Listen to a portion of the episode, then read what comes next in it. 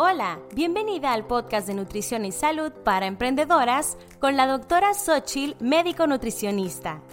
En este podcast encontrarás información, consejos y motivación para que logres tu peso ideal, aumentes tu energía y mejores tu salud mientras te dedicas a cambiar al mundo con tu negocio.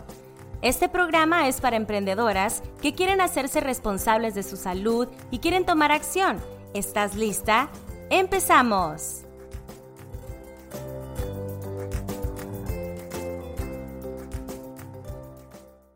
Hola emprendedora, ¿qué tal? Bienvenida al episodio número 15 de Nutrición y Salud para Emprendedoras. Te grabo este episodio aún en momentos de cuarentena mundial. Espero que te encuentres bien, que te mantengas positiva y que sobre todo te mantengas en control, en control contigo misma, de tus sentimientos y de tus acciones, que aún en esos momentos podemos ser dueñas de nuestra salud y de nuestra energía. ¿Ok? Muy bien, como puedes haber visto en el, en el, título del episodio, te voy a hablar sobre cuántas veces es necesario comer al día para perder peso. Y decidí hablar de esto porque muchas veces mis pacientes me dicen con algo de miedo o algo de pena que solamente comen dos veces al día, que no pueden estar comiendo cada tres horas y creen que esa es una de las razones por las cuales no, por las cuales no bajan de peso o creen que influye demasiado en eso. Y pues es curioso que han cambiado un poco las recomendaciones. Te cuento que, por ejemplo, hace unos años, antes de yo dedicarme profesionalmente a esto, cuando yo decidí empezar a bajar de peso, que tendría alrededor de unos 19 años, pues empecé a informarme, a leer blogs, a leer este, en, en, Google, ya sabes, ¿no? Que uno busca una, tiene una duda y busca en Google. Y en muchos inclusive canales de YouTube de nutricionistas, esa era la recomendación que daban, comer de 4 o 5 veces al día o cada 3 a 4 horas para mantener tu metabolismo acelerado y que puedas bajar de peso. Y eso lo repetían en muchos lugares. Además, otra recomendación era que tenías que desayunar en las primeras dos horas al levantarte para echar a andar el metabolismo, porque si no, ibas a andar con el metabolismo más lento y era, iba a dificultar tu pérdida de peso. Entonces, en ese tiempo, yo hacía además casi dos horas de ejercicio de cuatro o cinco veces a la semana. Dejé de comer comida chatarra, pizzas, hamburguesas, todo eso. Reduje significativamente el consumo de azúcar y junto con esto pues llevaba un control muy estricto de las calorías que consumía. Entonces con esto, pues claro que logré bajar de peso, bajé casi aproximadamente unos 20 kilos. Sin embargo, pues era un conjunto de medidas. Todo en conjunto estaba funcionando para mí por un tiempo, ¿ok? Sin embargo, empecé a tener problemas para pegarme a esta alimentación donde tenía que pasar mis alimentos, en donde tenía que estar contando calorías, llevar un snack conmigo para comer, porque si no se me iba a bajar el metabolismo. Em, y aunque logré bajar, como te digo, casi 20 kilos, pues no pude durar mucho tiempo con este ritmo de, estar teniendo tantas cosas tan preparadas, sobre todo porque estaba estudiando la carrera y todo este rollo, entonces era complicado para mí. Y te cuento esto porque con el tiempo, al ir investigando, al ya formalizar mi, mi estudio en, en nutrición, pues obviamente fui viendo que las indicaciones sobre esto ha ido cambiando y más que nada porque hay gente, hay científicos, nutricionistas y médicos dedicados a la investigación y pues que han ido encontrando nuevas respuestas y cambiando recomendaciones antiguas. Esto es muy común en el área de medicina. ¿Por qué? Pues y de nutrición y otras ciencias, ¿no? Pues porque van descubriéndose nuevas, eh, nuevos aspectos del cuerpo, de cómo funciona, etc. Y pues no quiero decir que el método que yo utilicé no funcione. Quiero que quede claro que la razón por la cual parece que nos ponemos de acuerdo los profesionales de la salud en indicaciones de nutrición o en salud en general, pues es porque muchos métodos pueden darte un resultado similar. Es por eso que muchos estudios coinciden, otros no. Entonces, algunas recomendaciones pueden parecer que están en contra algo sí te voy a decir. Lo que realmente estamos más o menos de acuerdo los nutricionistas son lo siguiente. Te voy a dar algunas cosas que podrían estar de acuerdo todos los nutricionistas. Número uno, pues que debemos consumir vegetales. Esto queda claro, todos te van a decir lo mismo. Llevar una dieta balanceada, realizar actividad física, controlar un buen nivel de sueño y estrés, tomar agua y que las calorías que consumimos deben ser menores a las que gastamos para perder peso. Eso más o menos puede ser en lo que estamos de acuerdo. Y en esta última, pues radica todo el tema de este episodio y la respuesta a cuántas veces debemos comer al día si queremos perder peso. Ahora, las calorías son importantes hasta cierto punto. Si bien en términos generales podrán ser lo mismo, pero el origen de las calorías, es decir, del alimento que consumamos, pues tendrá diferente impacto en nuestro cuerpo y esta también es clave. Em, por ejemplo, no es lo mismo 100 calorías de brócoli que 100 calorías de una dona. En nuestro cuerpo van a ser cosas diferentes, aunque tú en la aplicación de registro de calorías tú pongas 100 calorías o ingreses el, el alimento y te dé 100 calorías. En nuestro cuerpo va a hacer diferentes cosas. Es por eso que el método de contar calorías no solo es contar calorías, porque sí, obviamente tienen que ser calorías de alimentos de buena calidad. Mm, en cuanto a la frecuencia de los alimentos, es decir, cada cuánto debemos de comer, dependerá más que nada de tu ritmo de vida. Si quieres comer tres veces, cuatro veces, seis veces, tendrás que comer menos calorías de la que tu cuerpo quema para poder bajar de peso. Igual, si quieres mantener el peso, tienes que comer el equivalente a lo que quemas y si quieres aumentar de peso, pues tienes que comer más calorías. Y esto se ha demostrado en diferentes estudios en donde han puesto a diferentes grupos de personas en donde unas les dan a comer tres veces al día y en otros seis veces al día o cinco y les dan las calorías que necesitan para bajar de peso y se pueden analizar realmente qué tanto aumenta el metabolismo. Y se han dado cuenta que en realidad es igual el, metabolismo, no, no aumenta más en uno que en otro, sino que depende de, la, de las calorías totales que ingieren al final del día lo que va a determinar si bajan o no de peso y no tanto cuántas veces estén comiendo al día.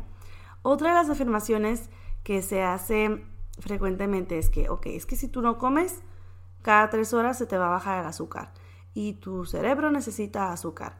Y bien, hay que recordar que nuestro cuerpo tiene muchos mecanismos para crear glucosa y seguir brindando de ese combustible al cerebro y a otras células que la necesiten. Entonces, esto también es un mito. Siempre pongo este ejemplo a mis pacientes. Imagínate que tú te vas a ir a hacer análisis de sangre. Te piden que hagas un ayuno de 8 a 10 horas. Cuando te sacan sangre y ves los resultados, si no tienes ninguna alteración, tus niveles de azúcar están normales, no están por los suelos, porque si no te desmayarías y tampoco están tan elevados, al menos que tengas alguna alteración ya del metabolismo, del azúcar, del control del azúcar, que te va a salir elevada. Pero si no tienes ningún problema de estos, tu azúcar va a salir normal.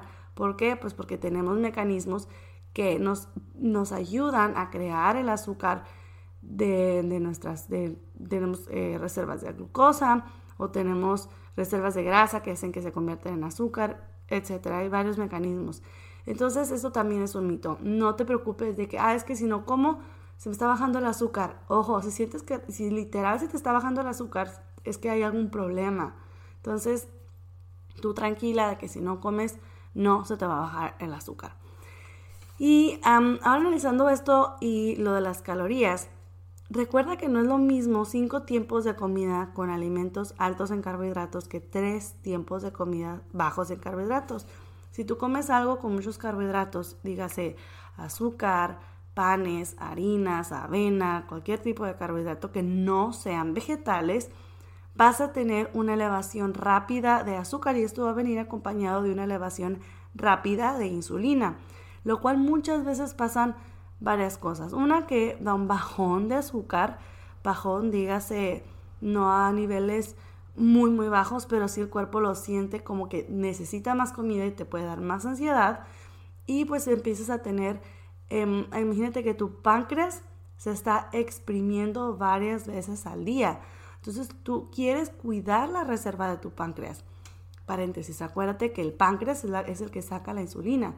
Entonces si tú estás exprimiendo y exprimiendo tu páncreas varias veces al día, pues es más fácil que se agote en el tiempo, ¿ok? Transcurrido el tiempo. Entonces hay que mantener niveles bajos de carbohidratos para que la subida de azúcar no sea tanto, por ende la subida de insulina tampoco sea tan rápida ni en tanta cantidad. ¿Ok? Y en cuanto al apetito, porque de nuevo, en el aspecto del apetito también um, se dice, una de las recomendaciones algo antiguas es que es que si no comes cuatro veces o cinco veces al día vas a tener más hambre eh, y vas a tender a comer más. Esto en realidad es muy individual, ¿okay? No todos somos iguales en cuanto a eso y tú tienes que analizar bien si todo está bien, si tu alimentación es balanceada, te da igual de hambre o es porque estás comiendo mucho azúcar. Puede que esto es lo que te esté haciendo que te dé más hambre. Porque también se han hecho estudios en donde con tres tiempos de comida, con eh, alimentos ricos en fibra, proteínas y grasas, mantienes mayor la saciedad a más tiempos de comida, dígase cinco, por ejemplo. Entonces, en realidad, a la mayoría de las personas no les da más hambre si comen menos veces. Les da más hambre cuando comen más veces al día. Pero repito, esto también es cuestión individual.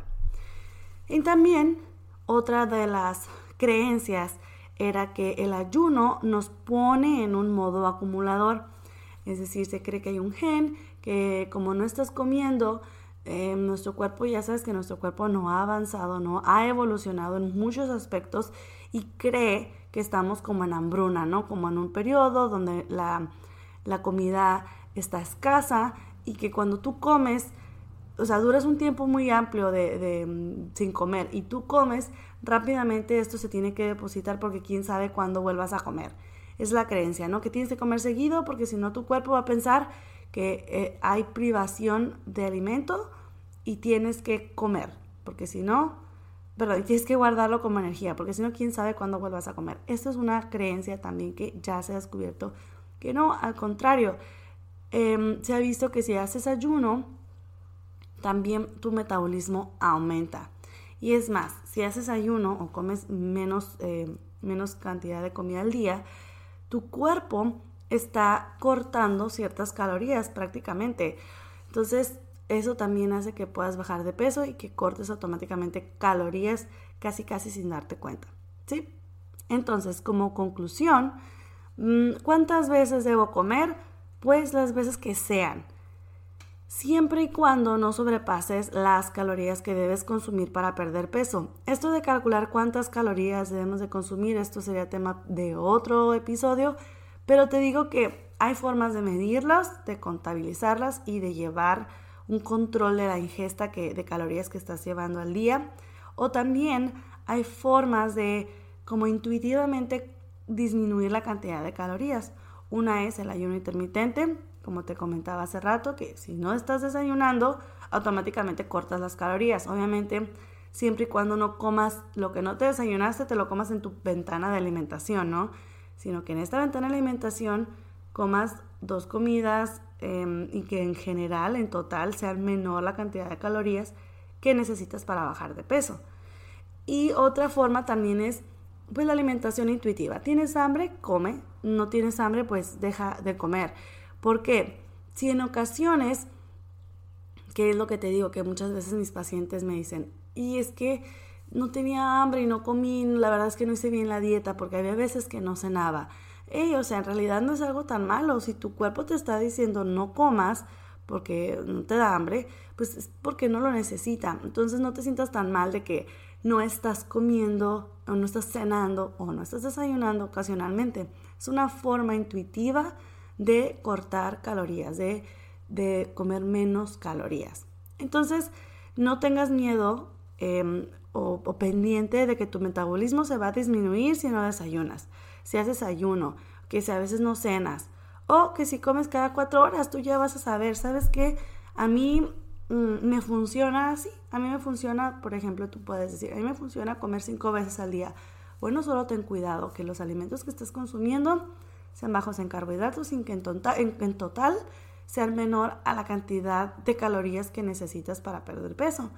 Si no, pues si, si te funciona otra cosa, pues usa otra cosa. Pero el método que utilices, recuerda, entre más sea amable con tu estilo de vida y tu negocio inclusive, pues mejores resultados vas a tener porque vas a aumentar tu apego. Entonces imagínate que dices, no puedo comer cada tres horas, cada cuatro horas porque tengo que estar trabajando. Bueno, no descuides tu negocio y ya estate tranquila de que no necesitas estar comiendo a cada rato. ¿Va? Muy bien. Mm, pues con esto em, espero que tengas mayor claridad de qué funciona mejor para ti en cuanto a la frecuencia de alimentación. ¿Sí? Entonces con esto te voy a dejar la tarea vibrante de la semana. Está muy clara y muy sencilla. Ya sabes que la tarea vibrante de la semana te la dejo hoy lunes para que la hagas el resto de la semana y me comentes en Instagram o compartas en historias si la estás haciendo o no. Y va muy relacionada con el episodio, ¿no? En el caso de hoy va a ser que definas cuántas veces vas a, comer al día. O sea, tú decides si te funcionan tres veces, cuatro veces o cinco veces y haz lo que tengas que hacer para que te funcione a ti. ¿Ok? Muy bien, con esto te, digo que nos vemos el siguiente episodio en donde te voy a hablar sobre cuál es la ruta para ser una emprendedora saludable. ¿Sale? Nos vemos entonces la siguiente semana con más. Bye.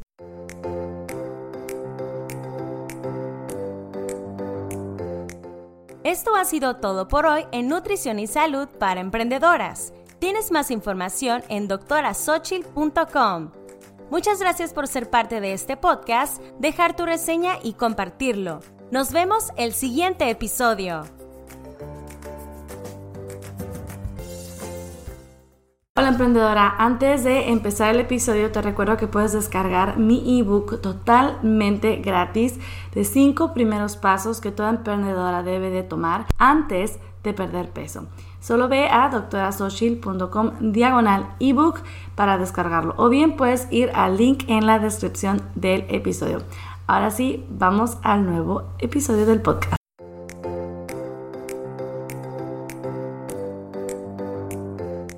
Hola, bienvenida al podcast de nutrición y salud para emprendedoras con la doctora Xochil, médico nutricionista. En este podcast encontrarás información, consejos y motivación para que logres tu peso ideal, aumentes tu energía y mejores tu salud mientras te dedicas a cambiar al mundo con tu negocio. Este programa es para emprendedoras que quieren hacerse responsables de su salud y quieren tomar acción. ¿Estás lista? ¡Empezamos!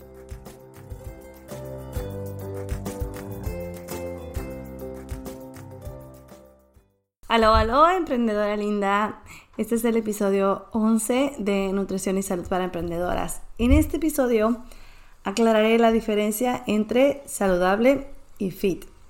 Bueno, antes de todo, quisiera recordarte que ya hay 10 episodios subidos, 11 con la bienvenida, y te invito a escucharlos. Y te quiero contar también que a partir de este episodio estaré subiendo nuevos cada semana. El formato va a ser muy parecido, ¿ok? Eh, agregaré solamente al final una tarea eh, vibrante de la semana, así se va a llamar, la tarea vibrante de la semana, en donde te voy a invitar a poner en acción algo nuevo que te haya hablado en el episodio, ¿ok? Me va a encantar que compartas tu avance y cómo vas con la tarea, etcétera, ¿ok? Muy bien, entonces empecemos con el tema. ¿Por qué quiero hacer esta diferencia entre saludable y fit? Pues porque mi objetivo en este podcast, te lo recuerdo, es que aprendas lo que necesitas para bajar de peso como consecuencia, serás más saludable y tendrás más energía, sí, pero quiero ayudarte a que sepas todo lo que debes aprender para alcanzar tu objetivo lo más pronto posible de la manera más saludable posible, ¿ok? O sea, sin poner en riesgo tu salud, vaya.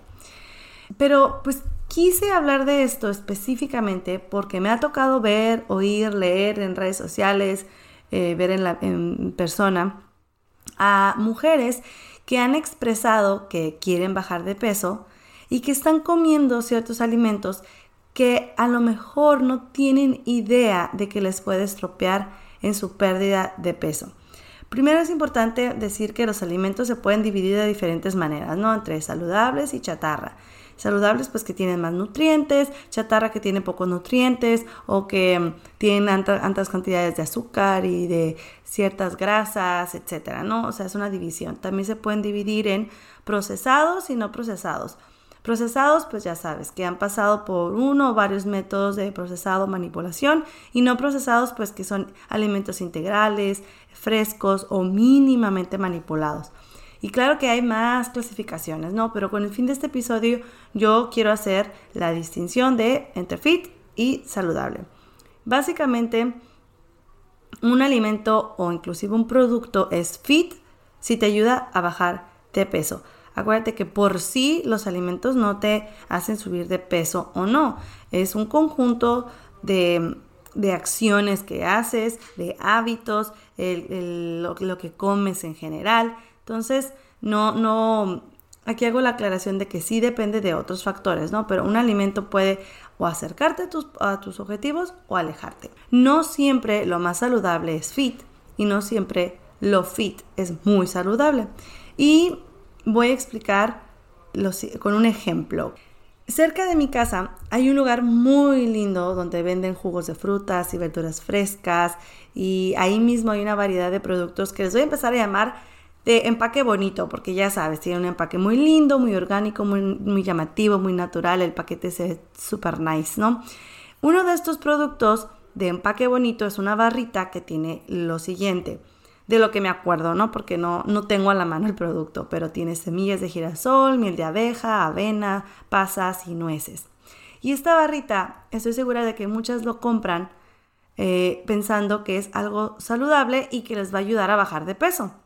Ahora, no es un hecho de que subirán y que no les permitirá bajar de peso. Probablemente alguien que lleve una dieta basada en porciones y calorías pueda comer esa barrita porque estará contabilizada, ¿no? Y por lo tanto va a depender de lo demás que coma en el día. Ya lo tiene bien medidito y ella sabe que esto me lo puedo comer aquí porque el resto del día pues voy a estar comiendo eh, otras cosas, ¿no?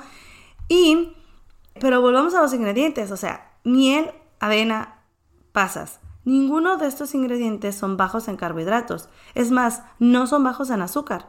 Es más, seguramente habrá un pico de azúcar o de glucosa en sangre y de insulina indeseado. Y recordemos que esto pues realmente no es muy bueno si queremos bajar de peso. Ahora voy a poner otro ejemplo.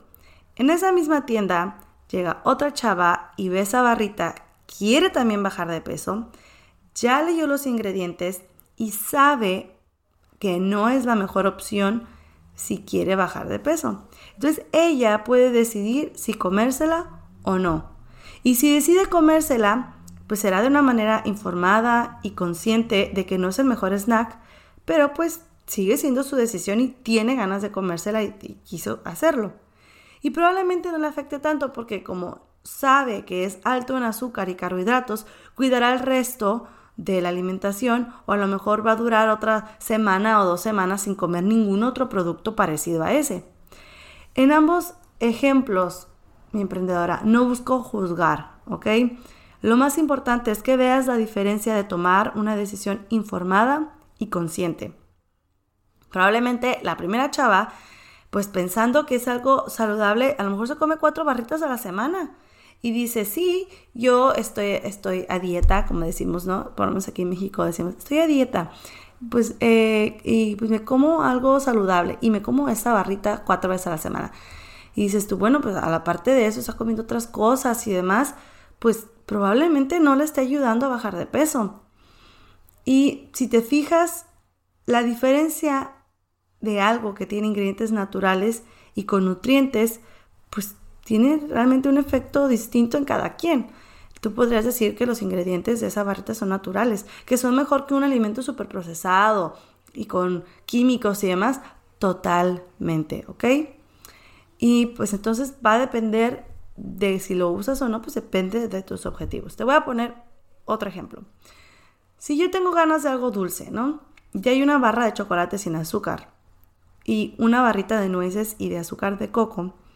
Yo reviso los ingredientes de ambos, pero el chocolate, como es sin azúcar, va a tener un endulzante artificial. Y como la mayoría de los productos sin azúcar, no tienen la mejor calidad de sustituto de azúcar.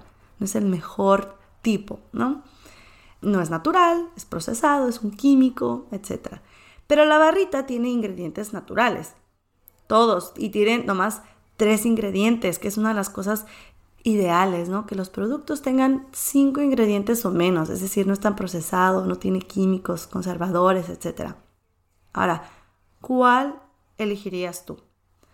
Yo, honestamente, elegiría el chocolate sin azúcar, porque es el que me afecta menos en mis resultados. Oye, si yo quiero bajar de peso y en los últimos días no he comido eh, productos con ese tipo de ingredientes y me la paso comiendo alimentos naturales y bajos en carbohidratos y demás, es mejor que yo me coma eso porque sigue aportando o apoyándome en mi objetivo final.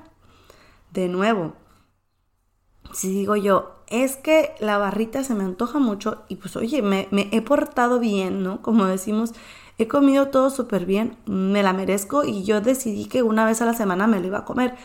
Adelante, pues. Pero sí quiero que aprendas a tomar mejores decisiones, ¿ok? Y todo esto lo vas a poder hacer informándote y aprendiendo a leer la etiqueta y todo esto. Y así como estos podría poner más ejemplos, pero sí es importante que entiendas la diferencia. Todos los tipos de dietas pueden ser saludables y no todas podrán ser fit. Y todo depende de tu estado de salud actual, tu peso y tu objetivo final de peso. Por ejemplo, una de las dietas más saludables que se ha encontrado es la dieta vegana, ¿no? Tiene muchos estudios muy buenos en donde demuestran que disminuyen la inflamación, disminuyen el peso y el riesgo de cáncer y muchas cosas. Pero por supuesto que una persona puede estar haciendo mal una dieta vegana y tener carencias nutricionales y sobre todo subir de peso. Hoy unas papitas fritas son veganas. Entonces, es bien, bien importante que tomemos buenas decisiones informadas. ¿Ok? Pues bueno, espero que te haya quedado claro y que te ayude a tomar decisiones. Escucha atenta porque te daré la tarea vibrante de la semana. Esta semana vas a revisar todos los días todos los snacks, platillos o productos, bebidas, etcétera, que consumas. Y vas a pensar, ¿esto es fit? Es decir, ¿esto me ayuda a lograr mis resultados de pérdida de peso? Esa es la tarea. Tú ya, dependerá de ti si quieres continuar la tarea en si no es fit no me lo como, pero solo quiero que vayas haciendo conciencia de todo lo que consumes, si es o no fit, si es o no bueno para perder peso. Muy bien. Ok, pues recuerda mandarme todos tus saludos, comentarios, preguntas y dudas en Instagram. Eh, me puedes mandar un mensajito directo, puedes ver lo que publico todos los días em, en arroba doctora Xochitl, ahí me puedes encontrar. Y también puedes compartir en tus historias un screenshot de que estás queriendo ser una emprendedora saludable y que estás oyendo este podcast. Y pues no olvides etiquetarme. ¿De acuerdo? Muy bien, pues nos vemos la siguiente semana en donde te voy a platicar los cinco primeros pasos que toda emprendedora debe de hacer antes de perder peso. Y viene con un regalito descargable, un ebook. Muy bien, entonces nos vemos nada si nos oímos la siguiente semana. Bye.